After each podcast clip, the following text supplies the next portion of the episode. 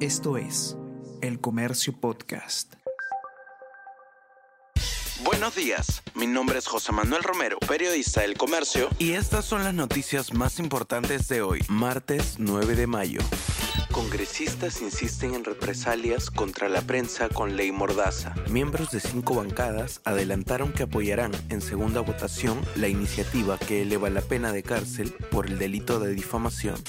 Dina Boluarte ratifica apoyo a Fuerzas Armadas y PNP tras críticas por entrevista. Tienen su pleno respaldo. Días atrás, Presidenta se había desligado de su rol en protestas que dejaron muertos. Ayer recibió en Palacio a altos mandos de las Fuerzas Armadas.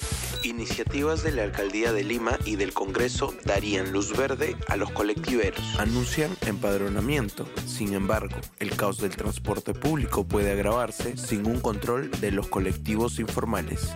Los efectos de la debacle oficialista en Chile. La victoria del Partido Republicano no solo le da el control del Consejo Constitucional, sino también la ocasión de negociar vitales reformas con Boric.